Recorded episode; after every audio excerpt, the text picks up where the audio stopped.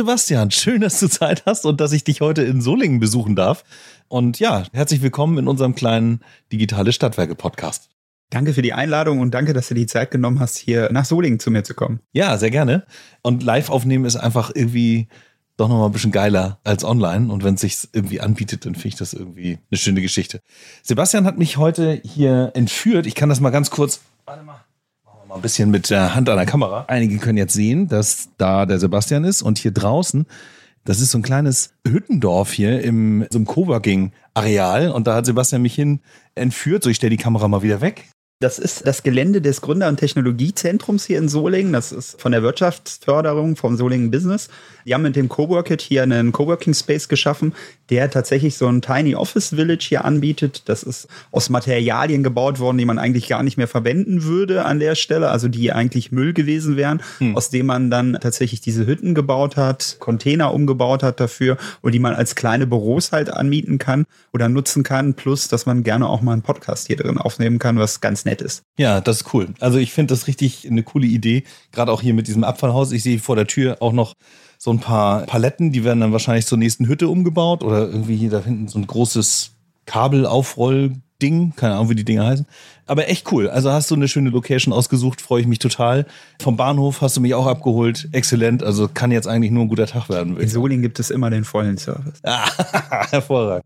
Genau, Sebastian Oremek, vielen Dank, dass du da bist. Und dann können wir vielleicht ein bisschen einsteigen, was du machst und warum du das machst und vielleicht ein ganz kleines bisschen zurückspulen. Also aktuell bist du VP, nennt sich das, für oder bei E.ON One. Wie bist du da hingekommen? Wie bist du in die Energiewirtschaft geraten?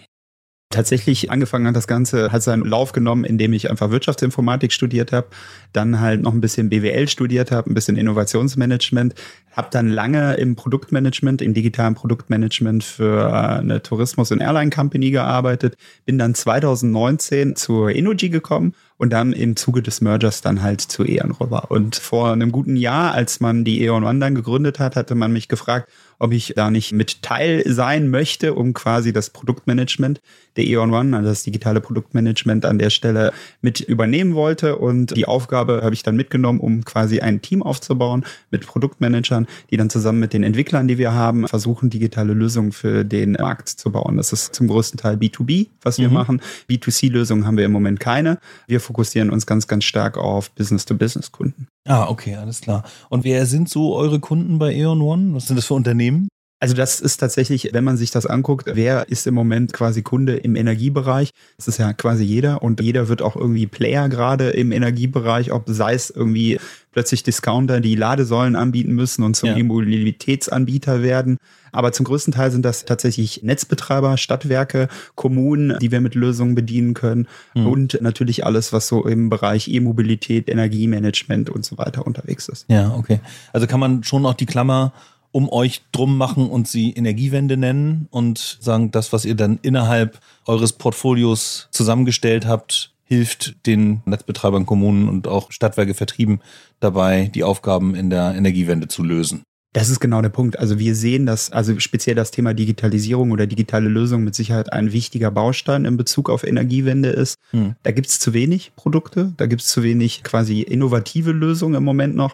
Und das ist so ein bisschen die Aufgabe, die wir haben, dass wir einfach als Teil der E.ON quasi gegründet wurden, um genau diesen Teil auch noch weiter nach vorne zu treiben, digitale Lösungen anzubieten, speziell auch für kleinere Kunden, nicht nur für die ganz großen. Die großen sind immer attraktiv, die zahlen viel Geld und brauchen auch größere Lösungen, aber gerade gerade das, was für Stadtwerke, die jetzt nicht diesen riesengroßen Umfang haben, die meisten Stadtwerke, da gibt es halt wenig gute Lösungen und da tatsächlich auch nochmal ein Treiber zu sein, um da gute Lösungen anzubieten, das ist so ein bisschen unsere Aufgabe. Ja, okay.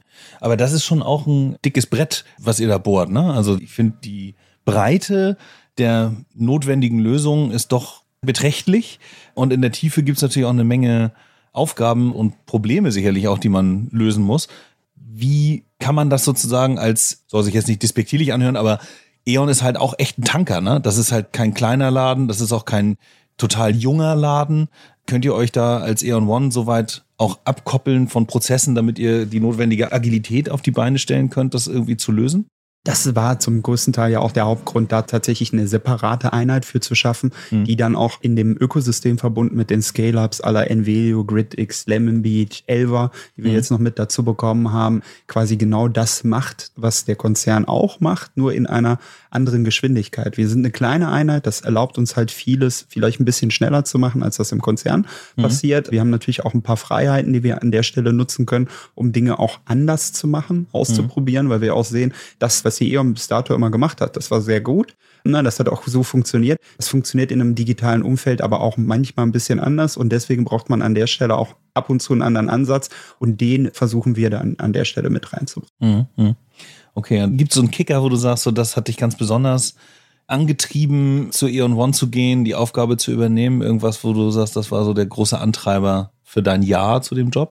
Tatsächlich ist das die, ah, zum einen die Freiheit, die man da an der Stelle mitnimmt. Zum anderen ist das tatsächlich das Arbeiten an direkten Lösungen. Also, dass man sehr, sehr viel direkten Kontakt zu Kunden hat. Wir sprechen mit unheimlich vielen Stadtwerken. Wir versuchen alle Produkte im Vorfeld zu testen mit den Leuten, versuchen sehr, sehr viel Feedback einzubauen in die Geschichten. Also tatsächlich dieses nicht mehr entkoppelte Arbeiten von, ich schaffe an der einen Seite eine Lösung, die lange mhm. braucht, bis sie fertig ist, bis man dann vielleicht irgendwann mal Feedback bekommt, hin zu dem, wir arbeiten sehr, sehr nah am Kunden, entwickeln mit dem Kunden zusammen, versuchen den Kunden auch zu helfen, diese Lösung zu integrieren und immer dieses direkte Feedback, was funktioniert, was funktioniert nicht, was kommen da für neue Ideen. Also wir können uns 10.000 Dinge ausdenken. In dem Moment, wo der erste Kunde da drauf kommt, kommen nochmal 10.000 neue Dinge daraus, die viel wichtiger sind als das, was man sich selber vielleicht ausgedacht hat an der Stelle. Und diese Dynamik ist tatsächlich etwas, das liebe ich total. Also, dass man da einfach quasi jedes Mal, ne, man geht in den Kundentesting, spricht mit dem Kunden und man kommt immer mit neuen Ideen zurück.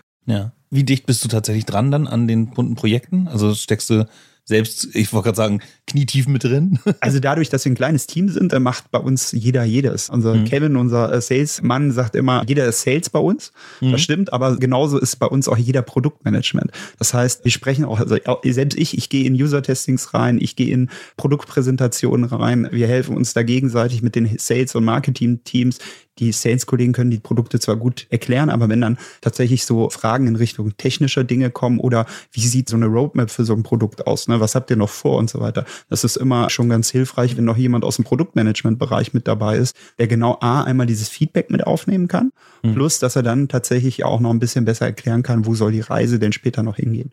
Also volle Konnektivität zum Produkt sozusagen. Wie viele Leute seid ihr denn bei Eon One? Wir sind um die 50 Leute jetzt direkt bei der Eon One. Wenn man das mit dem ganzen Ökosystem noch zusammenzählt, sind es ein bisschen mehr als 300 mittlerweile mit, wow, mit GridX, die relativ groß sind, mit Nvidio, die relativ groß sind. Mhm. Elva war jetzt auch nicht das kleinste Unternehmen. Und dann haben wir natürlich mit Lembeat auch noch ein paar Kollegen in Dortmund sitzen die ja. halt einfach dieses Ökosystem dann schon relativ groß machen. Ja, ja, cool. Ja, einige Namen kenne ich tatsächlich auch, habe ich auch schon im Rahmen unseres Stadtwerke Impact Days, ich glaube letztes oder vorletztes Jahr, war GridX, war ein Kollege, Kollegin da. Ich müsste jetzt lügen, wer, aber aus Datenschutzgründen muss ich natürlich den Namen verschweigen. Ist vollkommen klar, das ist die richtige Argumentation gerade. Also das ist cool. Ihr, ihr geht also quasi durch den Markt, habt euch Lösungen angeschaut, integriert die und bringt die irgendwie zusammen wie muss ich mir das sozusagen im Detail vorstellen? Also warum seid ihr jetzt mit GridX zusammengekommen oder mit Lemonbeat? Wie findet so eine Auswahl statt und kauft ihr die jetzt alle oder sind die einfach Kooperationspartner, Partnerinnen, Unternehmen? Wie muss ich mir das vorstellen? Im Grundsatz gibt es für das Produktportfolio der E.ON One drei Säulen, so würde ich das beschreiben. Ne? Zum einen ist das das, was wir aus dem Konzern bekommen. Also wir haben relativ viele Probleme, die innerhalb der E.ON-Gruppe gelöst werden, die natürlich nicht unique sind, die natürlich außerhalb der E.ON auch Leute haben. Hm. Da dann einfach zu helfen, zu sagen, okay, wir helfen euch, das quasi zu einem marktreifen Produkt zu machen, was man auch extern außerhalb der E.ON anbieten kann. Das mhm. ist eine Säule. Dann die zweite Säule tatsächlich Partnerprodukte, also mit den Kollegen aus dem Ökosystem einfach zu gucken, wie kann man eventuell Lösungen kombinieren, wie kann man denen helfen, tatsächlich diese Lösung vielleicht besser in den Markt zu bekommen. Mhm. Plus der dritten Säule, dass wir auch eigene Dinge bauen. Also wir haben auch ein eigenes Engineering-Team und mhm. das Produktteam tatsächlich, dass wenn wir tatsächlich irgendwie eine interessante Idee oder ein Problem finden im Markt, wo wir sagen, da gibt es vielleicht noch gar nichts oder das ist bis dato noch nicht gut gelöst und dann können wir selber dafür auch Dinge schaffen. Daraus setzt sich so ein bisschen unser Produktportfolio zusammen. In der Zusammenarbeit mit dem Ökosystem, Kollegen Gridix, Elva, Lemmonbeat und Envelio ist das tatsächlich so, dass wir mal gucken, wie lassen sich zum Beispiel Produkte kombinieren, wenn man das so ein bisschen auf so eine Value Stream Schiene betrachtet. Also wie funktionieren Dinge in der Energiewirtschaft? Dann bedient jeder immer so ein bisschen so ein Teil. Und da einfach zu mhm. gucken, fehlt dazwischen was? Ist das etwas, was wir vielleicht quasi bereitstellen können? Oder ist das eine gute Idee, an der Stelle mit jemandem zu partnern, mhm. um tatsächlich auch für den Endkunden dann eine Erfahrung zu schaffen, dass man sagt, ich Griek eine Lösung, die viele meiner Schwierigkeiten adressiert oder viele der Dinge quasi abbilden kann, die nötig sind, um wirklich das Thema Digitalisierung stärker angehen zu können. Mhm. Das können wir nicht alleine schaffen. Deswegen sind wir immer darauf angewiesen, dass wir gute Partner finden. Da kann ein Weg sein, einfach einen ganz normalen Partnervertrag zu machen, mit denen zu kooperieren, dass wir Lösungen von denen verkaufen, die Lösungen von uns mitverkaufen. Das kann auf der anderen Seite aber auch sein, dass wenn wir sagen, ey, das ist ein so spannendes Unternehmen, da helfen wir dann auch mit Geld in dem Sinne, dass man einfach sagt, mhm. man beteiligt sich an diesem Unternehmen. Und das kann bis zu dem Grad gehen, dass man das komplett einfach übernimmt, das Unternehmen. In, immer inklusive der Leute, die da sind. Also das ist vielleicht nochmal der große Vorteil, den wir an der Stelle haben mit den Unternehmen, die wir haben. Wir haben nicht den Anspruch, dass wir sagen, die müssen wir komplett in eine E.ON integrieren, sondern die wollen wir immer noch als eigenständiges Unternehmen laufen lassen. Hm. Dementsprechend tatsächlich dann auch zu sagen, es gibt so einen Punkt wie die E.ON One, die genau diesen Connect zum Rest herstellt, aber auch eine Nvidio ist immer noch ein eigenständiges Unternehmen. Hm. Okay, also das bringt mich zu einem Gedanken, den wir gerade auf der Fahrt hierher kurz hatten. Diese eierlegende Wollmilchsau, dieser Monolith, die große eine Lösung, die ich mir am liebsten vorstelle, vielleicht, wenn ich Energieversorger bin. So. Was ich bei euch sehe, sehe ich ganz viele Mosaikteile, die ihr flexibel aneinanderlegen könnt und Lücken dazwischen identifiziert und dann über den Weg sozusagen auch schließt. Wie verkauft ihr das tatsächlich? Also wie geht ihr jetzt damit um oder auch du persönlich damit um, dass dieser Gedanke, der wird ja so nicht ausgesprochen, ich will einen Monolithen, sondern der Gedanke, da ist noch was anderes, das habe ich schon gesehen, das wird demnächst kommen und das kann ich jetzt noch nicht entscheiden. Und wenn das dann, wenn Feature A nicht dabei ist, dann weiß ich nicht, ob ich da das bestellen kann. Wie geht ihr damit um und wie argumentiert ihr, dass man kleiner anfangen kann? Also ich sehe das immer so, dass Digitalisierung ist für mich etwas Modulares. Das heißt, das beginnt nicht an einer Stelle und endet an einer Stelle. Das kann an ganz, ganz vielen Punkten beginnen. Das ist auch immer sehr, sehr individuell zu sehen, wenn man den Kunden oder den Partner auf der anderen Seite hat, dass man da ein bisschen drüber nachdenken muss, wo steht er und mit welchem Teil möchte er beginnen. Und mhm. tatsächlich dazu sagen, ich kann das so individuell anbieten, dass ich sage, ich kann mit Teilen beginnen. Ich ist vollkommen unabhängig davon, an welchem Punkt wir beginnen, aber mhm. dann tatsächlich auch diese Hürde quasi abzuschaffen, irgendwie lange darauf zu warten, dass man irgendwie diesen Masterplan hat, um diese eierlegende Wollmilchsau an der Stelle dann irgendwie einzuführen, sondern zu sagen, wir können klein starten mit mhm. kleinen Dingen, die wir vielleicht schon mal verändern, die vielleicht auf der anderen Seite auch nicht so einen riesengroßen Aufwand erzeugen, wenn man Dinge da schon mal umstellen kann an der Stelle. Plus, mhm. dass man einfach auch immer so ein bisschen offen sein muss zu sagen, nicht alles, was wir tun, musst du zwingend auch benutzen, sondern an der Stelle auch zu sagen, wir sind kompatibel mit anderen Lösungen. Dass man auch sagt, ey, ich habe vielleicht schon eine Lösung in Haus, kann ich das mit eurer Lösung kombinieren? Halt mhm. für einen Teil, wo wir dann sagen, ja, sehr gerne. Wir helfen auch bei der Integration, wir helfen auch bei individuellen Anpassungen, die wir dann an der Stelle machen würden. Wir haben ein System Integration Team, die genau für solche Fälle so ein bisschen Consulting auch machen können mhm. an der Stelle. Aber einfach zu sagen, das ist so modular und ich muss das Problem auch so modular betrachten, dass ich jedem quasi an der Stelle, man sagt ja immer so gerne, man muss den Kunden da abholen, wo er steht. Das klingt immer ein bisschen despektierlich, ne? Meistens gibt der Kunde vor, wo er steht und man muss sich dann quasi von dort aus dann in die richtige Richtung bewegen. Und mhm. das sehe ich dann halt genau als die Herausforderung zu sagen, okay, es gibt Punkte, an denen können wir ansetzen, dafür haben wir Lösungen. Wir verlangen nicht, dass man alles quasi aus dieser Kette von uns benutzt, sondern wir versuchen so offen und kompatibel wie möglich zu bleiben. Mhm.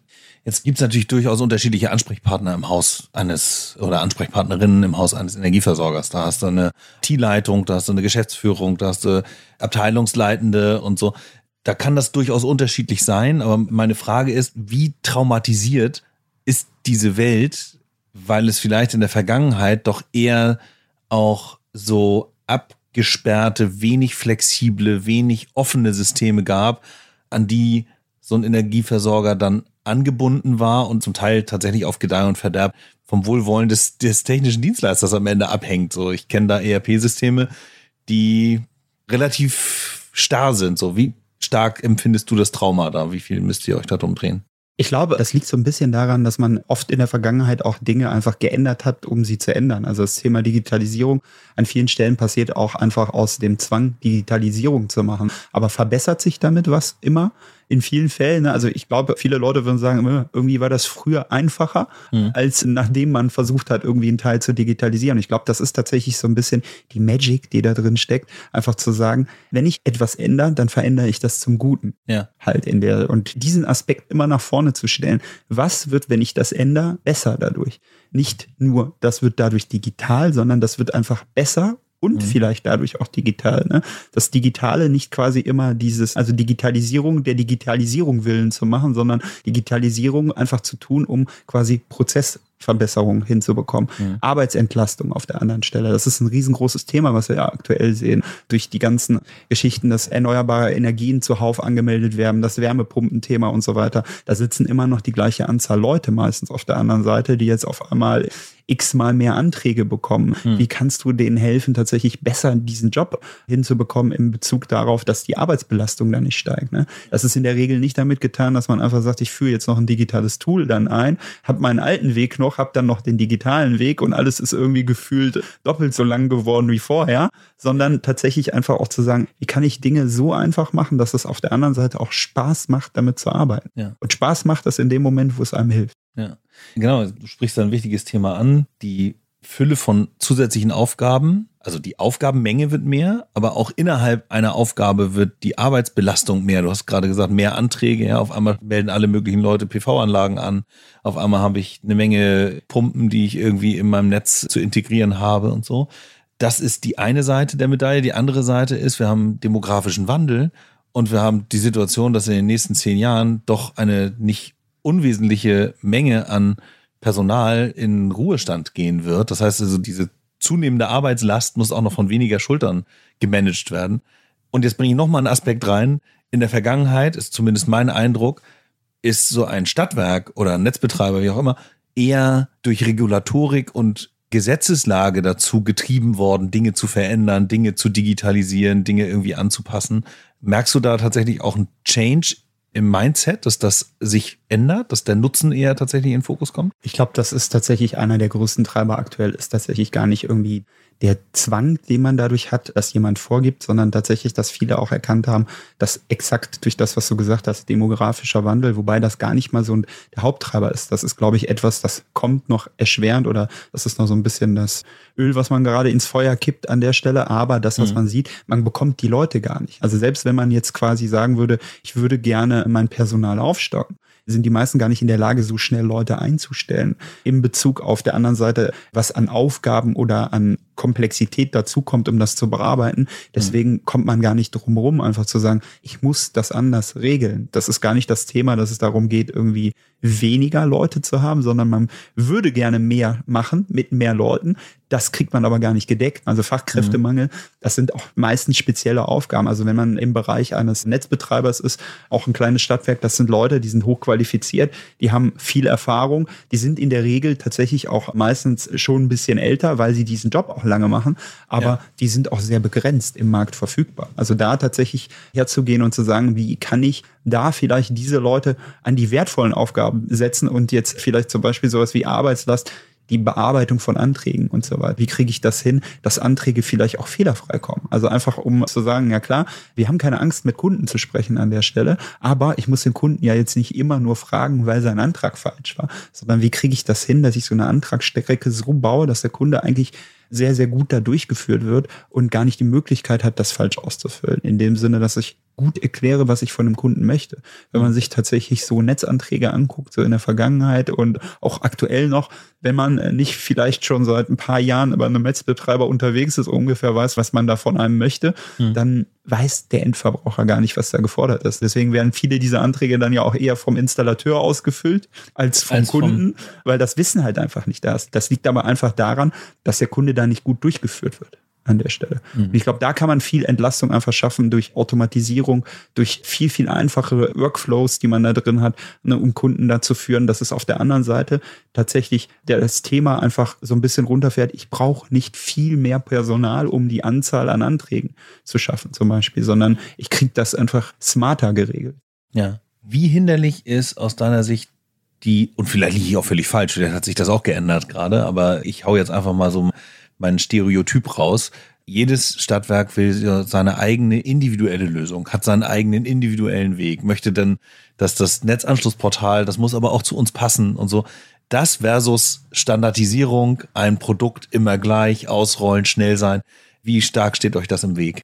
Ich würde tatsächlich sagen, dass das immer eine Mischung ist. Ne? Also man muss auch bei so Produkten, also wir haben ja mit One Portal ein White Label Produkt, das wir Stadtwerken halt anbieten, um genau dieses Thema Netzanschlussportal quasi, was halt vom Gesetzgeber vorgegeben ist. Da gibt es einen Leitfaden vom BDEW, was da als Pflichtfelder drin sind.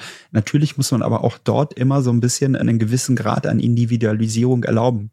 Mhm. Halt, ne? Es gibt einfach Dinge, die unterschiedlich sind. Ein Stadtwerk, das war ganz lustig, diese Anforderungen hatten wir vorher noch nicht gesehen. Die hatten tatsächlich etwas, wo wir gesagt haben, bei uns gibt es so einen Überflutungsschutz in der Altstadt und das muss abgefragt werden, auch beim Netzanschluss. Dass man einfach sagt, okay, auch so eine Thematik muss ich auch abdecken. Das ist ja jetzt keiner Wunsch, so nach dem Motto, ich will mich da irgendwie abheben, sondern es ist eine Notwendigkeit, die da ist. Ja. Und tatsächlich auch immer die Möglichkeit haben, auch individuell auf Notwendigkeiten zu reagieren, das ist, glaube ich, auch wichtig, dass man mhm. dann auch nicht sagt, es gibt diese eine Standardlösung und ihr seid dazu verdammt, das so zu nutzen, wie es da drin ist, mhm. sondern zu sagen, wir geben viel vor, wir versuchen viel zu standardisieren, wir bauen aber auch Möglichkeiten ein, da Individualisierung reinzubekommen, um genau solche Fälle dann auszu, quasi so ein bisschen austarieren zu können an der Stelle. Aber viele sind auch ein bisschen dankbar, wenn sie eine Lösung bekommen, die auch Dinge vorgibt weil diese Unterschiede sind nicht dadurch entstanden, dass Leute irgendwie sehr viel Lust drauf haben, Dinge anders zu machen als andere, mhm. sondern es war in der Vergangenheit nicht immer alles so geregelt oder vorgegeben. Also der Leitfaden vom BDEW, das hat auch lange gedauert, der ist erst letzten Monat veröffentlicht worden und mhm. da haben wir auch sehr lange drauf gewartet. Also wir konnten zum Beispiel nicht warten mit dem Bau unserer Lösung, weil wenn das Gesetz zum ersten 24 in Kraft tritt, wäre es ein bisschen spät jetzt mit einer Lösung anzufangen. Deswegen ja. haben wir tatsächlich so ein bisschen das Risiko auf uns genommen, dass wir gesagt haben, wir bauen jetzt eine Lösung. Selbst wenn du das als Kunde jetzt nimmst, garantieren wir dir, dass wir diesen Leitfaden einhalten dann bauen wir das halt dementsprechend um oder also vieles war ja offensichtlich, was da rein muss in Bezug auf den Netzanschluss und diese ganzen Feinheiten haben wir so angepasst, dass es dann da auch reinpasst. Aber genau immer dieses Risiko mitzunehmen, zu sagen, ich baue eine Lösung, die vielleicht zu 80 Prozent genau das erfüllt, was es sein soll. Und ich habe mhm. zu 20 Prozent noch diesen Individualisierungsgrad drin. Das ist, ja. glaube ich, immer wichtig. Ja, okay. Das kenne ich tatsächlich auch, dass du anfangen musst mit einer Entwicklung, ohne abschließend zu wissen, was jetzt noch alles rein muss, weil du ansonsten zeitlich das gar nicht schaffen kannst. Denn zwischen jetzt, wir nehmen jetzt auf am, was haben wir heute, den 21. September. Das heißt, du hast also gerade mal noch drei Monate, bis das in Kraft tritt und du musst ja dann auch noch bei einem Kunden am Ende das Ding implementieren. Also das wird ja auch noch ein paar Tage dauern. Irgendwie. Da darf man den äh, Dezember gar nicht mitzählen. Ne? Ja, also genau. Also wegen Weihnachtszeit und so weiter. Und die meisten Leute stellen ja auch nicht zum Ende des Jahres gerne eine Lösung um, wenn am Anfang des Jahres nicht unbedingt jeder da ist. Genau, kann ich verstehen. Jetzt habt ihr das ja ziemlich geschickt gemacht und habt jetzt praktisch ein Portfolio zusammengestellt, das am Ende eine schöne Gesamtlösung darstellt und die auch wachsen kann, die sich iterativ Stück für Stück erweitert, auch mit der Erfahrung, die ihr sammelt. Und und damit auch so ein kleines bisschen diese eierlegende Wollmilchsau, diesen Monolithen ja auch darstellen kann. Das heißt also in der Kommunikation finde ich das clever, ehrlich gesagt. Nehmen das auch alle eure Ökosystempartner so mit in ihren Vertrieb? Also in Velio, die machen ja auch eigenen Vertrieb noch und so und wird das da auch aktiv gespielt, dass man sich da noch erweitern kann und so?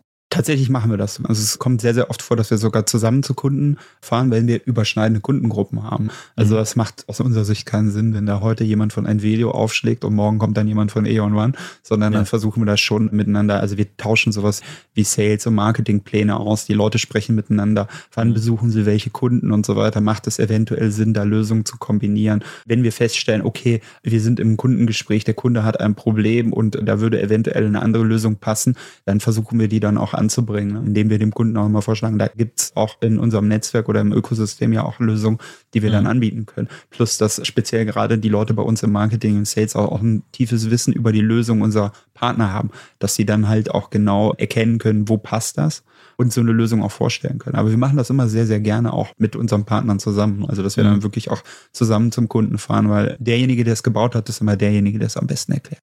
Ja, klar, genau. Halt, ne? Wir können da immer einen großen Überblick gehen. Das ist genauso. Ne? Also ich gehe in die Kundengespräche rein für die Produkte wie beim Portal, die wir selber gebaut haben, weil ich relativ gut weiß, was da passiert ist. Mhm. Genauso wie die Irum, die Produktmanagerin für dieses Produkt ist bei mir im Team. Die weiß das noch viel besser als ich an der Stelle. Aber es ist immer super wertvoll, wenn du direkt die Leute mit dabei hast, die ein tiefes Wissen über diese Lösung haben. Ja. Gibt's euch ja noch nicht ewig. Also, ich weiß gar nicht, seit wann gibt's Eon One? Ah, gefühlt so ein bisschen mehr als ein Jahr. Also ja. nicht gefühlt, sondern offiziell. Gefühlt ist das tatsächlich viel, viel länger. Also es ist viel Arbeit. Die Intensität einem, wahrscheinlich der Arbeit. Ja, wir sind mit einem sehr, sehr kleinen Team gestartet. Also das waren Dutzend Leute am Anfang, die dann auf einmal gefühlt irgendwie versucht haben, dann das große Rad der Digitalisierung in der Energiebranche nochmal von vorne in Schwung zu bringen. Wir sind sehr, sehr stark gewachsen, auch über Plan halt einfach, weil Dinge sich so stark beschleunigt haben. Wir so, so viel Dynamik auch im Raum sehen. Wie gesagt, wir sind jetzt knapp ein bisschen um die 50 Leute Leute jetzt bei der E.ON One, die das Ganze machen. Dementsprechend hast du auch super viele Leute, die du ongeboardet hast in den letzten zwölf Monaten. Ne? Also richtig unterwegs ist die E.ON One jetzt ein bisschen mehr als ein Jahr. Hm, okay, genau. Also seid jung. Ihr habt natürlich das Ökosystem. Ich weiß, dass das wahrscheinlich mit sehr viel Gesprächen einhergeht. Wie wollen wir zusammenarbeiten? Werden natürlich Verträge geschlossen, aber es gibt halt auch Dinge, die mit hoher Wahrscheinlichkeit jetzt noch nicht fertig sein können. Also insofern zieht meine Frage dann sicherlich nicht auf das ab, was jetzt schon da ist, sondern nachher auch diese Customer Journey oder wie nehmen Kunden euch wahr, auch als Ökosystem wahr. Arbeitet ihr da an Standards, was nachher vielleicht Service Level angeht, Customer Support angeht und so? Gibt es da Bestrebungen, die ihr irgendwie in Gang gebracht habt? Grundsätzlich ist das so, dass wir uns, was das angeht, austauschen. Also wir versuchen sowas über die Produkte hinweg relativ gleich zu haben. Also was SLAs angeht, was so mhm. Kundenservice angeht, was sowas wie Customer Success angeht, wo wir zusammen dran arbeiten halt. Jeder hat da noch so ein bisschen seine individuelle Geschichte natürlich bezogen auf das Produkt, aber in der Regel gibt es sowas wie so einen Standard, den wir versuchen über alles hinweg zu halten an der Stelle, um genau für den Kunden, also niemand hat ein Verständnis dafür, wenn du Kunde bist, dass du sagst, hier, du hast hier verschiedene Hotlines, die du anrufen musst, du hast da verschiedene Zeiten, zu denen du bedient wirst, ne? du hast verschiedene Reaktionslevel, die du an der Stelle hast, sondern dass das schon relativ gleich ist an der Stelle. Dass ja. du als Kunde weißt, ey, ich habe eine Lösung gekauft bei Aeon One, dann weiß ich, dass ich da jemanden anrufe und die kümmern sich nach hinten raus darum, dass das an der richtigen Stelle landet. Natürlich ne, ist das immer individuell pro Produkt, wo das ja. dann am Ende landet, aber das interessiert ja den Endkunden nicht. Also unser Kunde äh, hat gerne eine Stelle, bei der er sich melden kann und da sorgt dann jemand dafür, dass ihm geholfen wird und nicht, dass er dann, also der Klassiker ist ja, wenn er sagt, ja, bei mir sind sie aber falsch, dann müssen sie bitte woanders anrufen. Das ist so das, was der Kunde, glaube ich, niemals hören möchte. Ja, genau, genau. Deswegen stelle ich die Frage. Das ist total wichtig, richtig.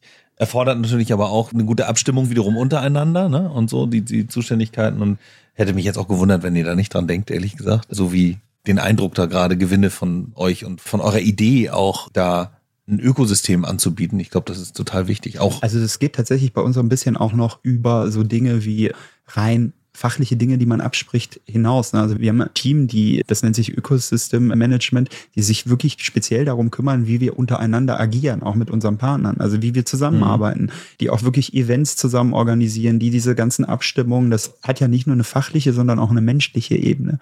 An der Stelle auch zu gucken, wie kriegen wir diese Menschen in unterschiedlichen Unternehmen, die wirklich an unterschiedlichen Standorten sitzen, auch zusammen, so dass wirklich sowas wie Zusammenarbeit auch echt entsteht und nicht nur auf dem Papier irgendwie als Vorlage definiert ist, sondern dass das auch gelebt werden kann an der Stelle. Und das ist, glaube ich, etwas, das habe ich so in der Form, in der Konsequenz noch nicht gesehen woanders. Also ich habe das in ein paar Unternehmen schon alles gesehen. Das ist immer so ein hehrer Wunsch, aber dass man da sehr, sehr aktiv dran arbeitet, das ist, glaube ich, etwas, das wirklich schon eine sehr, sehr spezielle Sache bei E.ON One ist und die auch wirklich gut gemacht. Mhm. Ja, also ich finde das spannend. Das hört sich fast paradiesisch an. Ne? Also auf der einen Seite haben alle sehr viel Freiheit, auf der anderen Seite committet man sich auf gemeinsame Vorgehensweisen und man schafft ein Ökosystem, das am Ende ein Energieversorger oder Netzbetreiber eben an vielen Stellen der Aufgabenseite sozusagen abholen kann und möchte das auch noch weiterentwickeln. Ist ja fast, da gibt's ja eigentlich gar nicht viel Kritik dran. Was ist denn so aus deiner Sicht so ein Brett, wo du jetzt sagst, da bohren wir gerade dran und das ist eine echte harte Nuss? Jetzt habe ich Brett und Nuss gesagt, also vielleicht Nussbaum, wie auch immer. Aber egal, wo würdest du sagen, das ist jetzt eine echte Herausforderung, das ist die nächste Hürde, die ihr nehmen wollt? Ich glaube tatsächlich an der Stelle, man muss natürlich sagen, das klingt immer alles ganz gut und natürlich gibt es da immer Reibung. Da sind Menschen, die miteinander interagieren. Ich glaube, das Wichtige daran ist, und das passiert bei uns, dass man wirklich aktiv daran arbeitet, Dinge immer zu verbessern. Und dieses aktive Annehmen, jemanden zu haben, der wirklich aktiv da drauf schaut, das ist etwas, was uns vielleicht nochmal besonders macht. Dass die Herausforderungen, die wir einfach haben, ist tatsächlich, es gibt sehr, sehr viel, was wir halt einfach in Bezug auf Energiewende nicht wissen was an Vorgaben kommt. Welche Themen sind das, die da wirklich dann auf einmal gepusht werden, wo wir eine Lösung benötigen, wo man zusammen auch mal gucken muss, wie bekommt man das. Flexibilität wird mit Sicherheit ein riesengroßes Thema ne, in nächster Zeit. Ich glaube, da ist auch ein riesengroßer Raum noch drin, wo wir als Ökosystem wahrscheinlich auch noch ganz, ganz viel leisten können. E-Mobility ist ein riesengroßes Thema. Unser Wirtschaftsminister hat ja gesagt, man hätte gerne irgendwie eine Million Ladesäulen in Deutschland, öffentliche Ladesäulen bis 2030 wenn man weiß, dass es knapp 70.000 gibt im Moment. Also das Gap zu einer Million ist auch relativ groß. Die Zeit drängt, wenn man das Jahr 2023 schon so ein bisschen mehr oder weniger in der Endphase sieht, würde man sagen, noch gut sechs Jahre, um fast eine Million Ladesäulen zu bauen. Das, ja, aber das sind genau die Herausforderungen. Also das ist ja nicht mit einem Produkt getan, sondern das funktioniert ja immer auch nur in der Kombinatorik, dass ich so Tools brauche für Netzplanung, dass ich Tools brauche, die sowas wie eine Location Recommendation ausgeben können. Wo baue ich denn sowas wie Ladesäulen? Denn das bringt ja nichts, wenn die Stadt Solingen jetzt sagen würde, ich baue jetzt hier auf dem Gelände einfach 300 Ladesäulen und damit habe ich quasi meinen Beitrag dazu geleistet, sondern wie verteile ich das, dass das auch gut mhm. geplant ist, damit Leute das auch gut nutzen können an der Stelle. Und das ist genau so ein bisschen die Magic, die dahinter steht. Und ich glaube, das ist das Agile an der Stelle, dass man immer gucken muss, was ist gerade ein aktuelles Thema oder was ist ein Thema, was gerade kommt, wo man gemeinsam gucken könnte, ob man da eine Lösung entwickelt. Und das ist immer eine Herausforderung. Mhm. Genau, also diese Standortsuche für Ladesäulen, habt ihr da schon eine Lösung am Start? Wir haben mit Spot One tatsächlich eine Lösung, die genau das macht. Auch ein bisschen weiter, dass es nicht nur auf so demografische Daten, also wo hast du Leute, die viele E-Autos nutzen oder wo hast du viel Traffic, sondern das auch so ein bisschen intelligenter plant in Bezug auf, wo würde es in Bezug auf das Netz auch Sinn machen, Dinge auszubauen. Weil mhm, ja, genau. wenn zum Beispiel, wenn du sagst, ich baue da einen Schnelllader hin, da gibt's aber keinen Mittelspannungsanschluss, dann kann das schnell mal sehr, sehr teuer werden. Aber zu sagen, ey, ich sehe hier quasi die Möglichkeit, dass ich hier relativ einfach und schnell ans Netz angeschlossen werden kann, dann baue ich doch lieber da einen Standort hin, auch wenn der vielleicht so von der Attraktivität eher so ein 1B Status hätte als ein 1A-Status, aber ich bekomme schneller Ladeinfrastruktur. Ne? Mhm. Im Moment ist das tatsächlich eher so, man sagt ja immer, das wäre schön, wenn es Elva versucht, das tatsächlich, dass sowas wie Bewertung für Ladesäulen gibt halt, ne? dass du sagen kannst, ja. der Standort, also ich kann quasi die Ladesäule oder meine Ladeerfahrung bewerten. Ich glaube, das wird tatsächlich irgendwann ein sehr, sehr schönes Feature sein, weil man sich dann ja auch ein bisschen darauf verlassen kann als Endkunde. Ich kann da gut laden, ich habe da einen guten ja. Zugriff, das funktioniert von der Hardware. Im Moment ist das ja eher so wie, wenn du fährst ins Dorf und da gibt's nur ein Hotel, dann guckst du dir die Hotelbewertungen nicht an, sondern dann buchst du da ein Zimmer, weil du genau. äh, ne, dasselbe Problem hast du gerade bei Ladesäulen. Du bist ja froh, wenn du eine findest. Froh, wenn du eine findest, genau richtig. Und ja, im Zweifel wartest du halt, bis der vor dir fertig ist und stöpselst dich dann dran. Ja. Richtig, ne? Aber genau dafür einfach zu sagen, dafür braucht es eine Lösung. Mit Spot One haben wir da eine Lösung, wo wir tatsächlich Kunden auch so ein bisschen Guidance geben können, wie kannst du sowas wie E-Mobilität Ausbau für dich machen. Das sind ja nicht nur Stadtwerke, das fängt bei ganz einfachen Dingen an. Discounter müssen auch, ich glaube, ab 2025, ja. ab 25 Parkplätzen Ladeinfrastruktur bereitstellen. Und zack ist äh, jeder Discounter Mobilitätsanbieter. Da hast du natürlich auch die Frage, ey, wo baue ich die Dinger hin? Wo macht das denn jetzt Sinn, um vielleicht mit einem überschaubaren finanziellen Aufwand viel zu schaffen und nicht zu sagen, ich habe mich jetzt für die drei falschen Standorte entschieden und das hat mein ganzes Budget irgendwie schon aufgefressen und dann kann ich den Rest des Jahres nichts machen.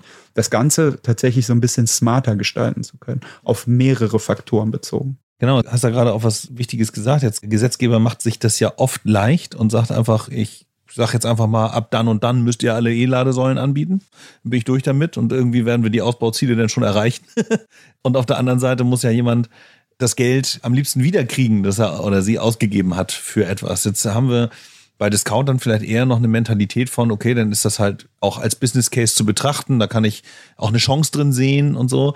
Ich habe bei Stadtwerken oft das Gefühl, die sind weniger Business Case getrieben und natürlich mehr so regulatorikmäßig getrieben. Jetzt haben wir zwei Seiten, die wir gerade betrachten. Das eine ist der Netzbetrieb. Der ist oft einfach Netz ist halt Kosten. Und ein Stadtwerkevertrieb, der kann da doch mal ein paar Taler reinbringen. Gerade in der kommunalen Beteiligung ist das vielleicht auch ganz gut für den Haushalt so. Und Bei E-Ladesäulen habe ich den Eindruck, dass oft gesagt wird, das kostet ja alles nur Geld. Aktuell verdienen wir da kein Geld mit. So. Was sind so deine Argumente, die dann doch dazu zu kriegen, zu sagen, jetzt sollten wir einfach doch mal 10, 20, 50 Ladesäulen aufbauen?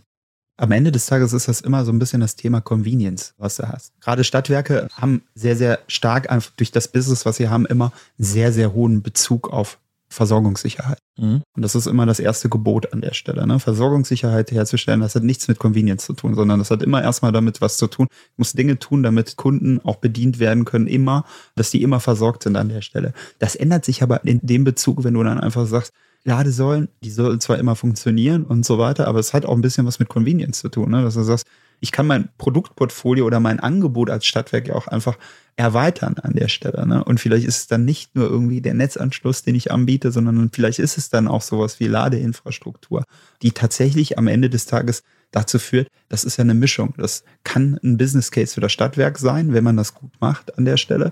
Das mhm. führt aber auch immer zu Standortattraktivität. Wenn ich sowas wie eine gut ausgebaute Infrastruktur in Bezug auf Ladesäulen habe, dann weiß ich nicht, ist das mit Sicherheit auch ein Argument für den einen oder anderen, dahin zu ziehen. Mhm. Ne? Oder da wohnen zu bleiben halt an der Stelle. Das ist ja immer so ein bisschen das, ne? also ich höre ganz oft bei E-Mobility-Usern immer das Argument, auf dem Land wohnen ist immer ganz nett, ist aber immer ein bisschen schwierig in Bezug auf Ladesäulen, wenn ich dann unterwegs bin an der Stelle. Mhm. Hast du die Wallbox zu Hause, aber dann fährst du quasi, machst eine Tour irgendwie, musst ein paar Besorgungen und dann guckst du halt immer auf dem Akkustand, komme ich dann mit noch zurück oder wo finde ich jetzt hier eine Säule? Das ist dann tatsächlich so ein bisschen dieser Convenience-Faktor. Wenn der Kunde dann einfach zufrieden ist, dann ist das mal aus meiner Sicht auch nicht immer nur ein Preiskampf. Man bezahlt halt auch gerne einfach mal für Bequemlichkeit. Ich glaube, Amazon ist das beste Beispiel. Das mhm. ist nie immer das günstigste im Markt, was man da bekommt, aber es ist halt einfach super convenient. Und wenn man an der Stelle einfach in dieses Thema, der Kunde muss Spaß an meinen Produkten haben. Der Kunde muss sich wohlfühlen mit dem, was er von mir bekommt. Das ein bisschen mehr nach vorne kippt, dann wird das Angebot auch attraktiver. Wie gesagt, das ist einfach aus so einer Sicherheitsmentalität heraus gemacht, wo man einfach sagt, wir müssen Dinge tun, damit wir Dinge sicherstellen können. Ich glaube, das ändert sich. Da ändert sich auch das Mindset finde ich bei vielen Stadtwerken. Viele Stadtwerke sind da sehr, sehr bemüht, an der Stelle jetzt auch eine viel, viel bessere Kundenerfahrung quasi dahin zu bekommen. Sowas wie Online-Portale für Netzanschlüsse, wo sowas auch schneller geht, wo man sich einen Status vielleicht noch abfragen kann, wo man durch so einen Flow geführt wird, ohne Fehler machen zu können und so weiter, indem mhm. man sagt, ey, ich habe das einmal gemacht, das ist damit erledigt und nicht, ich habe diesen Antrag ausgefüllt, ich weiß nicht, ob der richtig ist, ich habe den irgendwo hingeschickt, ich habe keine Rückmeldung, ob der angekommen ist. Mhm. Dann meldet sich nach Monaten jemand und sagt, ah, da fehlen noch ein paar Angaben, deswegen konnten wir Ihren Antrag bis jetzt nicht äh, bearbeiten und du quasi als Endkunde so ein bisschen in dieser Frustrationsschleife gefangen bist. Und das, glaube ich, ich glaube, dieses Mindset, das ist bei vielen schon da, dass man das verbessern will. Das ist nur nicht ganz einfach immer. Naja, klar, Stadtwerke haben natürlich auch einen anderen Rucksack mit Themen noch als ein Green Tech Startup. Das kann sich halt auf ein Thema erstmal fokussieren, hat nix, keine Historie mitzuschleppen und so. Also die können nochmal anders agieren. Nichtsdestotrotz muss natürlich so ein Stadtwerk auch in dem sich entwickelnden Markt gerade auch seine Daseinsberechtigung erhalten, langfristig. Und wir sehen ja ganz viele Startups, die einbrechen in die Domäne der Stadtwerke, wo ein Enpal, erst bauen sie Solardächer, dann bauen sie Wärmepumpen und liefern dir dann noch Reststrom in Mengen und so weiter. Also da bleibt nicht mehr viel übrig, wenn man sich die anguckt, ja. Und ich kann Enpal sagen, ich kann auch 1,5 sagen und Termondo baut die Wärmepumpen, kommt irgendwann auch noch mit was anderem um die Ecke. Also ich weiß, die dehnen sich alle in der gesamten Wertschöpfungskette schon ganz schön aus und für die Stadtwerke könnte die Luft dünn werden. Ne? Wie stellst du dir den Energiemarkt speziell in fünf oder in zehn Jahren vor? Wie ist das da aufgeteilt in deiner? Also ich glaube tatsächlich, das siehst du ja jetzt schon einen sehr, sehr hohen Trend zur Dezentralisierung. Hm. Und ich glaube, Produkte oder gerade Player werden immer noch eine zentrale Rolle spielen, wenn sie sehr, sehr viele dezentrale Produkte anbieten können. Mhm. Also die Beispiele, die du mit NPAL und so weiter genannt hast, das ist ja ein guter Hinweis, ne? dass du sagst, du hast auf der einen Seite eine sehr, sehr starke Konsolidierung von Dingen an einer Stelle in einem Unternehmen, die aber ganz, ganz viele dezentrale Dinge anbieten. Die sagen, ey, ich baue dir die PV-Anlage aufs Dach, ich schraube dir die Wallbox in die Garage und ich stelle dir die Wärmepumpe fürs Haus. Mhm. Wo man sagt, hm, in der Regel sind das meistens ja drei verschiedene äh, Dinge, die eigentlich nichts miteinander zu tun haben Klar, die lassen sich über diese Klammer Energie oder erneuerbare Energien oder Energiewende natürlich miteinander kombinieren, mhm. aber sich darauf zu fokussieren, dass du dann sagst, ich kann über das dezentrale Thema auch wieder sowas wie Zentralisierung schaffen. Ich glaube, das wird tatsächlich so ein Thema sein. Ne? Es poppen ganz, ganz viele Dinge jetzt auf und ich glaube, am Ende wird es halt wieder so ein bisschen das Thema werden, dass Dezentralität in Bezug auf Energiekonsum ganz stark wird, mhm. aber immer noch irgendwie zentral halt durch große Player dann wieder bedient wird, weil die halt einfach Geschwindigkeit aufbauen können, indem sie quasi Dinge auf Lager haben. Also Wärmepumpen ist ja ein sehr, sehr schönes Thema. Also ich glaube, viele Leute, die letztes Jahr eine Wärmepumpe bestellt haben, die warten immer noch, dass sie geliefert. Und da kommen dann halt so Player, die so ein Thermondo an der Stelle, die dann sagen, okay, wir haben kleineres Portfolio an Standardgeräten, aber die können wir in Masse einfach in den Markt weil wir da halt einfach Verträge haben, dann so viele davon auf Lager haben und so weiter. Deswegen, ne, da ist der Individualisierungsgrad wird da ein bisschen abnehmen, aber die Masse wird halt einfach steigen, glaube ich. Mhm. Ist es denn vielleicht auch eine gute Idee oder wäre es eine gute Idee, wenn ich mal eure Idee nehme, also Ökosystem, unterschiedliche Anbieter, Kooperation, nicht alles selber machen wollen, wenn man das mal transportiert auf das Stadtwerk und sagt, Stadtwerk, du, müsstest jetzt theoretisch, also das, was erwarte ich persönlich? Stadtwerk muss ein PV-Dach liefern können, ein Hausspeicher, eine Wärmepumpe, eine Ladeinfrastruktur, muss die Ladeinfrastruktur natürlich auch in meiner Kommune, in meiner Stadt auch ausbauen. Ich möchte vielleicht sogar mit meinem persönlichen Energietarif auch an der Ladesäule um die Ecke tanken können oder zapfen, wie sagt man, laden können. Ist es da vielleicht nicht auch eine gute Idee, wenn die Stadtwerke untereinander kooperieren und sagen, das eine Stadtwerk kann halt besonders gut nachher Ladeinfrastruktur und das andere kann besonders gut Wärmepumpen und das dritte kann besonders gut Solardach. Und man beliefert sich das sozusagen gegenseitig jeweils white gelabelt und unterstützt das Ganze mit Software, die dann irgendwie auch in der ähnlichen Konstellation kommt. Ist, meinst du, das ist ein Bild, das funktionieren kann in Zukunft? Also das hat in der Vergangenheit ja immer funktioniert. Also wenn man sich das Thema Genossenschaften oder Einkaufsgemeinschaften anguckt, hat man quasi ja durch A, einfach durch die Größe, die man in so einem Verbund entwickelt, ja auch nochmal quasi eine andere Möglichkeit, Dinge zu kaufen, Dinge anzubieten, plus das tatsächlich der Erfahrungsschatz in so einer großen Gruppe tatsächlich ja auch noch mal viel höher ist. Also mhm. ich glaube, jeder macht sein Ding selber. Das wird nicht funktionieren. Das wird in der Masse nicht funktionieren. Da tatsächlich zu sagen, wir müssen viel mehr in Partnerschaften arbeiten. Und damit meine ich auch wirklich Partnerschaften, weil das tatsächlich, was man manchmal sieht, ist, man sucht sich einen Player aus, der übernimmt dann dieses komplette Business dann für einen und das fühlt sich gar nicht wie eine Partnerschaft an, sondern man empfiehlt dann einfach irgendjemanden und bekommt dann irgendwie einen kleinen Kickback oder sowas dafür, aber es ist keine richtige Partnerschaft.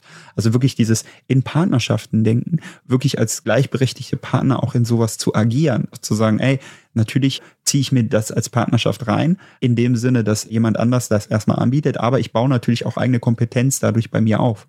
Und mhm. das muss halt immer mit passieren. Eine Partnerschaft funktioniert gut, wenn man immer auch noch eine eigene Kompetenz in dem hat, was der andere dann tut. Man muss das nicht immer alles selber machen, aber man muss ein sehr, sehr gutes Verständnis haben. Und das, das, glaube ich, ist in Bezug auf Partnerschaften, gerade bei Stadtwerken in der Vergangenheit, oft nicht gut gemacht worden. Mhm. Man hat man Dinge halt an andere abgegeben und hat sich nicht darum gekümmert, dann in irgendeiner Art und Weise irgendein Wissen zu behalten, was das angeht. Das macht einen sehr, sehr ersetzbar, mhm. weil der Partner an der Stelle, der wächst dann halt damit. Der sagt dann aber, in Bezug auf diese Partnerschaft, das war ja ganz nett, dass ihr mich da reingebracht habt, aber wofür brauche ich euch denn in der Zukunft? Weil quasi das ganze Know-how liegt mhm. ja bei mir, inklusive den ganzen Wissen. Plus, dass man da auch immer dieses gefährliche Modell macht. Was passiert denn, wenn so ein Partner vielleicht mal irgendwann nicht mehr ist? Insolvenz, Geschäft aufgegeben oder sonst irgendwas. Aufgekauft. Das, aufgekauft. Das hat man in der Vergangenheit ja auch oft gesehen, dass man eine Abhängigkeit entwickelt hatte, die man gar nicht mal so schnell los wird. Mhm. Was halt auch nie ein gesundes Modell ist. Ja. In Bezug auf eine Partnerschaft. In jeder Hinsicht. In dem Zusammenhang fällt mir gerade so dieses T-Shape Qualifying wie einer, also so ein T, wo du an einer Stelle der Vertikalen sozusagen tief reingehst in ein Thema, das ist mein Thema, aber in der Breite durchaus eben auch Kompetenz an anderen Stellen hast, eher als Generalist dann in dem Fall, mhm. aber durchaus eben die gesamte Breite kennen musst und da irgendwie versiert sein muss, nur eben du musst nicht alle Dinge in aller Tiefe abbilden können, so, ne? Das ist, glaube ich, das, was du meinst. Das Bild kam mir gerade so. Das passt, glaube ich, auch ganz gut darauf, dass man einfach sagt, ich muss nicht jedes Thema in Ganzheit durchdringen, ich muss aber von diesen Themen Ahnung haben. Ich muss ein Grundverständnis dafür mitbringen. Ne? Ich muss einfach sagen, ich kann dieses Business an der Stelle oder diesen Geschäftszweig auch gut bewerten Hm. in Bezug darauf, dass ich auch Experten habe, die damit umgehen können und nicht immer nur diese komplette Abhängigkeit, dass man sagt, okay, wir haben hier einen Partner, der macht alles von Beratungen bis sonst irgendwas und sobald jemand eine Frage zu diesem Thema hat, muss ich den immer weiterverweisen, weil ich niemanden habe, der bei uns da irgendwas machen kann halt Ja. an der Stelle. Und das ist immer fatal halt, ne, weil das eine sehr, sehr hohe Austauschbarkeit an der Stelle erzeugt. Aber genau dieses T-Shape, dass man sagt, ey, ich muss jetzt nicht derjenige sein, der die allertiefste Ahnung von PV-Anlagen hat, aber ich brauche ein grundsätzliches Verständnis, wie sowas wie PV-Anlagenausbau funktioniert. Was gibt es da für gesetzliche Vorbedingungen und so weiter? Ne, Wie sieht so ein Rahmen aus? Was ist der Stand der Technologie? Also jemanden, der sich auch, der dieses Thema mag. Oft sind das ja Leute, die wirklich in diesen Themen aufgehen. Und wenn du solche Leute immer hast, dann muss das nicht derjenige sein, der jetzt auf einem Dach quasi Solarpaneele anschraubt, sondern dann ist das jemand, der ein gutes Verständnis davon hat, wie diese Technologie funktioniert, wie dieser Ausbau bei mir funktioniert in dem Gebiet, in dem ich zuständig bin und da auch einfach ein Experte für dieses Thema bin. Hm, hm. Ja, das ist, kann ich sozusagen auch nur unterstreichen. Wenn ich jetzt mir so diese so eine Vision angucke und mir angucke, was da sozusagen im Energiemarkt los ist, dann stelle ich halt auch fest gerade, dass eben genau diese Unicorns, die es ja teilweise sind und die in diese Domäne der Stadtwerke einbrechen, sogar beginnen, lokale Dependancen zu gründen, lokale Nähe herzustellen zu ihren Kundinnen und Kunden. Und dann gucke ich auf 900 bis 1000 Stadtwerke und keiner weiß genau, wie viele es im Detail sind, aber irgendwo dazwischen liegt die Wahrheit. Und die sind in den Regionen. Die sind halt alle da. Also im Grunde genommen, diese Nähe ist existent und ich finde auch das kommunale System sozusagen, das da drin steckt, da habe ich eine hohe Sympathie für. Und auch wenn Wertschöpfung da stattfindet und regional stattfindet, dann ist das, glaube ich, auch für die Bürgerinnen und Bürger gut. Insofern hoffen wir mal, dass der kollaborative und kooperative Ansatz sich da weiterträgt und dass das, dass ihr vielleicht auch einfach ein bisschen Inspiration von der Softwareseite da reinbringt und vielleicht auch ein bisschen was mit auslösen könntet. Also die Stadtwerke haben an der Stelle tatsächlich sogar ein Asset, was sie überhaupt nicht ausspielen an der Stelle ist. Die haben ja in der Regel eine Kundenbeziehung schon. Ja. All diese neuen Player, auch wenn sie lokale Dependancen aufbauen, die müssen sich einen Kundenstamm erstmal diese Kundenbeziehung erstmal aufbauen. Ein Stadtwerk hat in der Regel schon zu so vielen Leuten, also zu ihrer Kundengruppe halt einfach auch schon einen Bezug und so weiter. Das nutzen sie halt nicht gut an der Stelle oft. Gerade in Bezug auf solche Lösungen, wo man sagt, Mhm. Ihr habt den Kontakt. Ihr seid ja eigentlich, wenn man an Energie denkt, denkt jeder in der Stadt meistens erstmal an das eigene Stadtwerk. Wenn man Energieversorger sagt, dann denken die meisten immer erstmal an das Stadtwerk und danach kommen halt die Unternehmen, die vielleicht dahinter stehen, die Energie produzieren, wie ein RWE, ein EMBW, ein E.ON und so weiter.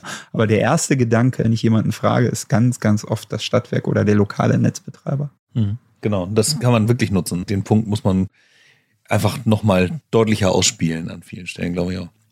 Ich komme nochmal auf das Ökosystem zurück und auf Aufgaben, die noch zu lösen sind. Jetzt gibt es da draußen auch eine Menge schlaue Menschen, die eigene Geschäftsideen haben, die eigene Startups gründen, die vielleicht Lücken sehen, die ihr noch gar nicht gesehen haben könnt, aus welchen Gründen auch immer. Vielleicht aber auch Lücken sehen, die ihr schon kennt.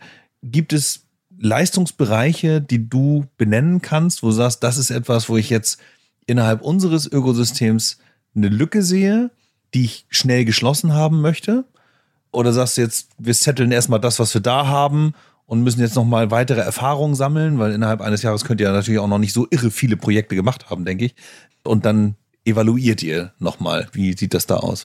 Also das große Thema ist immer, also gerade im Hinblick auf Zukunft, ist Flexibilität. Also da gibt es zu wenig Lösungen, die wir im Portfolio haben. Es gibt aber auch dem Markt nicht so viel. Wir haben tatsächlich auch bei uns bei der Eon One einen Bereich, der sich nur um Partnering kümmert. Also die screenen die ganze Zeit Startups, gucken nach Partnerschaften und so weiter. Ich habe, ich glaube, in diesem Jahr sich mehr als 300 Startups angeguckt. Wow. Und das ist nicht nur mal eben kurz auf der Webseite geguckt, sondern wirklich sehr, sehr tief Analysen halt auch gemacht zu gucken, Steckt richtig Arbeit drin, ne? Richtig. Und der Gordon und der Hannes, die das machen an der Stelle, die haben da super viel Arbeit.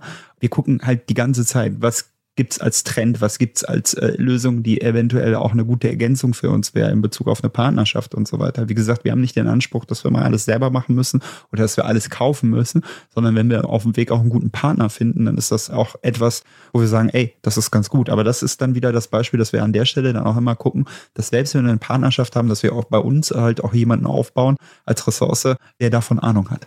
Also, weil da ist wieder dieses gesunde oder ungesunde Beispiel an der Stelle, wenn du dann sagst, ich habe eine Partnerschaft und dann sitzt bei dir keiner, der irgendwas dazu sagen kann. Also Im ersten Step ist das immer das Team vom Gordon, die sehr, sehr tief da erstmal reinbuddeln, um sich mit dieser Lösung erstmal auseinanderzusetzen, ob das dann dazu passt. Aber wir haben ab einem bestimmten Punkt gucken wir immer, dass wir das halt auch ins Produktmanagement oder ins Ökosystem übergeben können, damit sich da auch Leute tief damit beschäftigen. Mhm. Also die die Partner dann auch unterstützen, weil sie dann auch sagen, hey, ihr braucht ja auch ein Feedback oder einen Rückkanal von uns. Wenn wir mit Kunden sprechen, versuchen eure Lösung da anzubringen, ist das für euch ja super wertvoll, wenn wir euch sagen können, warum Dinge vielleicht gut funktionieren und warum Dinge nicht so gut funktionieren im Moment. Ja. Das ist immer auch gerade für die Partner nochmal schön, weil an der Stelle, wir haben dann auch schon wieder die Kontakte über eine E.ON, die wir dann nutzen können, tatsächlich, um mit Kunden zu sprechen, die vielleicht für ein Startup nicht ganz so einfach erreichbar sind. Ne? Also wenn man so mhm. große Wohnungsgesellschaften oder größere Unternehmen mal ansprechen will, ist das für ein Startup relativ schwierig, direkt irgendwie an die richtige Person zu kommen. Ne? Das ist etwas, das funktioniert dann im Verbund, in einer Partnerschaft mit uns einfacher. Ja, ja, cool. Finde ich gut. Ich finde auch gerade so die Analogie, eine Person, die sich da sehr tief mit, mindestens mal eine Person, die erstmal anfängt, sich damit auseinanderzusetzen und dann das Know-how auch ins eigene Unternehmen, also in Eon One sozusagen dann reinholt, ist ja auch so eine Art Schnittstelle oder Kontaktstelle, die man braucht. Die brauchst du halt im Menschenbereich, genauso wie es am Ende auch bei Kunden, wenn Systeme miteinander interagieren wollen, brauchst du das halt auf einer technischen Ebene. Also passt, glaube ich, vom Bild irgendwie ganz gut. Natürlich würde ich mich freuen, das weißt du auch, wir machen im Januar ja diesen Stadtwerke Impact Day, der ein großes Herzensanliegen ist auch, weil wir glauben, dass die, habe ich auch schon erwähnt, dass diese Kommunalsituation, also kommunale Stadtwerke durchaus Sinn ergeben. Das ist aber auch nicht nur die Netzbetreiber-Sicht, die sind auch total wichtig, klar, ohne Netz keine Energiewende und so. Aber eben, dass dieses Thema Produktwelt, innerhalb der Stadtwerkevertriebe eben auch sehr, sehr wichtig ist. Und wir glauben, dass die Vernetzung von Menschen untereinander mit ihren Ideen und ihren Kompetenzen einfach dazu beiträgt, dass man schneller Energiewende voranbringt. Deswegen wäre natürlich mein Appell, dass ihr möglichst mit allen aus eurem Ökosystem auf dem Stadtwerk Impact Day aufschlagt. genau, damit ich dir jetzt nicht irgendwie ein Jahr abpresse, weil du nicht rauskommst aus der Podcast-Situation gerade, ist jetzt einfach meine Frage an dich. Wer sollte noch da sein, damit ihr sagen könnt, geil, das sind genau die Leute, mit denen wir auch reden wollen. Also wen quatsch ich jetzt an und beknie und bebettel, damit alle diese Menschen auch zum Stadtwerk Impact Day kommen.